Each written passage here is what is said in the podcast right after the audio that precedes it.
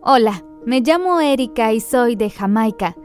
Siempre pensé que mis padres adoptivos eran las mejores personas del mundo, pero quedé destrozada cuando descubrí lo que me estaban ocultando.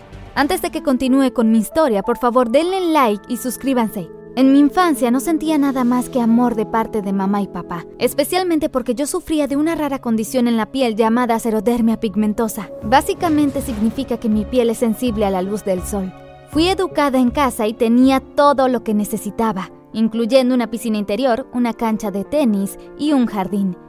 En realidad nunca tuve la necesidad de aventurarme al mundo exterior hasta que Milán se mudó a la casa de al lado, Milán era el chico de 16 años más lindo que yo nunca haya visto, y con su habitación opuesta a la mía, era fácil notar atisbos de él durante el día. Algunas semanas después de que él se mudara, me pilló mirándolo, y mi cara se puso roja como un tomate. Rápidamente cerré las cortinas. Cuando me asomé nuevamente, él pegó un trozo de cartulina con su número en ella. Usualmente no hago cosas como estas, pero guardé el número en mi teléfono y así fue como comenzamos a chatear en línea. Una tarde sonó el timbre y mamá contestó. Era Milán. Buenas tardes. Vine a pedirle su permiso para salir con Erika. He escuchado sobre ti, Milán, y por ningún motivo mi Erika va a salir con el líder de una pandilla. Mamá le cerró la puerta en la cara y me escabullí de vuelta a mi habitación en shock. ¿El líder de una pandilla? Mamá debía estar equivocada. Los líderes de pandillas son criaturas despreciables, obscenas y tatuadas. Milán era respetuoso, divertido y muy educado. Rápidamente le escribí a Milán y le dije que me encantaría salir con él y que nos encontráramos en la esquina en 15 minutos. Me puse un lindo atuendo y rápidamente me abrí paso hasta la esquina donde estaba parado Milán. Hola. Hola, te ves hermosa. Me sonrojé. Gracias. Primero fuimos al cine, después fuimos a comer algo al restaurante chino que quedaba a pocos minutos de allí. Mientras nos sentamos a esperar, una señora mayor me miraba fijamente y me moví en mi asiento incómoda. ¿Qué pasa? Es ella. Milán me tomó la mano. Bueno, eres la chica más hermosa del mundo. ¿Por qué no te miraría? Milán cerró sus ojos y se inclinó hacia adelante. ¿Sería esto nuestro primer beso? Se me revolvía el estómago y rogué no vomitarle encima a Milán. Me incliné hacia adelante y... Hola, Milán maldijo entre dientes y retrocedió. Frente a nosotros estaban parados un hombre y una mujer de mediana edad. Eres tú, ¿no es así? Mi bebé. Se parece a Catalina, ¿verdad?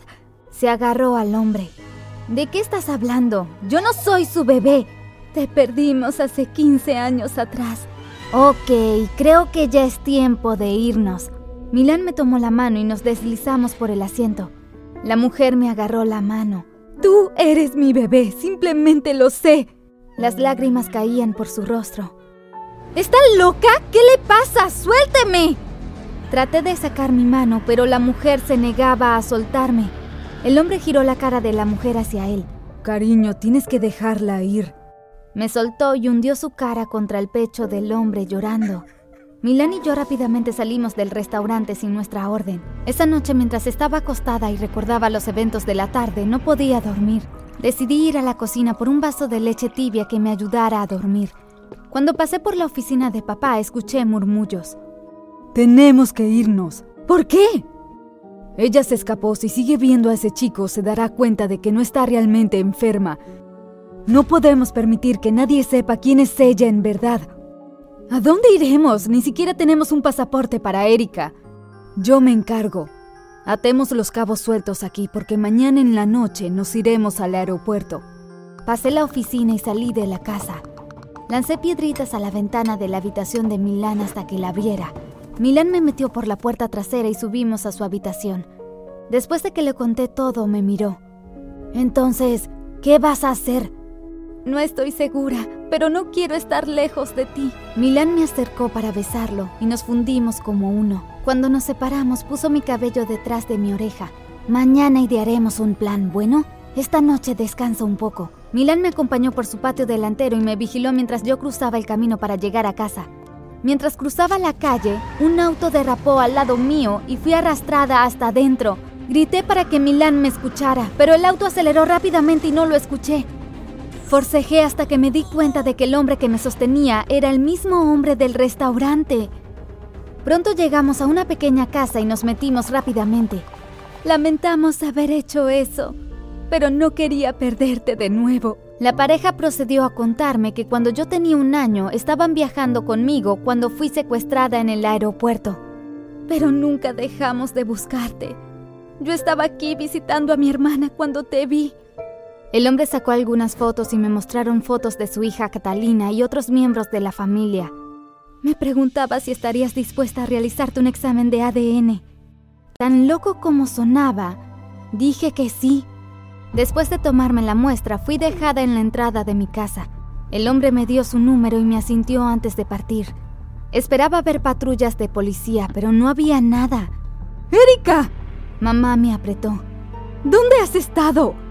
Eso no importa, tenemos que irnos ahora, dijo papá mientras arrastraba el equipaje. Yo no me voy. Ahora escúchame.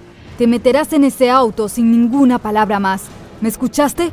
Oh, vaya que escuché a papá. Pero no me iba a ir sin una pelea. Pateé y grité hasta el auto, en el auto y cuando llegamos al aeropuerto. Tan pronto como llegamos me escapé y grité que estaba siendo secuestrada. No faltó mucho para que mamá, papá y yo estuviéramos rodeados por policías. Mamá y papá fueron llevados a una sala para ser interrogados mientras yo fui llevada a otra. ¿Hay alguien a quien quieras que llamemos por ti? Saqué el número de teléfono y se lo acerqué al oficial. Después de 30 minutos, la pareja apareció y los oficiales decidieron ponernos a todos en una sala para interrogarnos.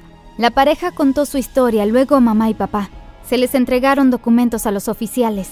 Un oficial salió de la sala con los documentos y volvió unos minutos después y negó con la cabeza.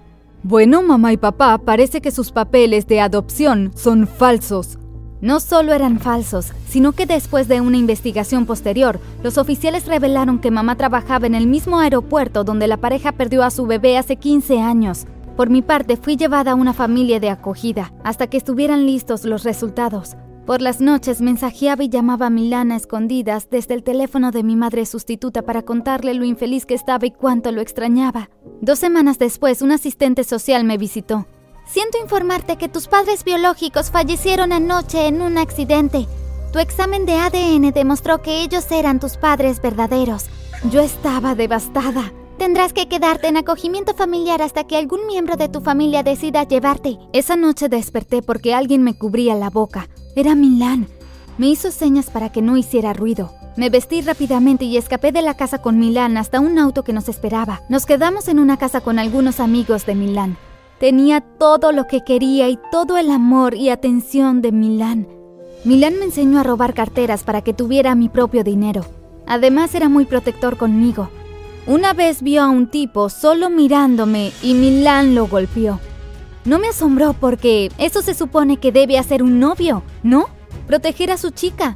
Una noche yo estaba en la cocina preparando algo para comer cuando escuché entrar a los chicos. Supongo que pensaron que yo estaba fuera con Milán, porque lo que escuché me puso los pelos de punta. Ni se metan con Milán, no es alguien con quien quieran meterse. Escuché que él fue el que manipuló los frenos de los padres de Erika. ¿Qué dijeron de Milán y mis padres? No tenemos nada que decirte. Justo entonces la puerta de entrada se abrió y Milán entró. ¿Qué está pasando aquí? Tus tontos amigos dicen que tú alteraste los frenos de mis padres.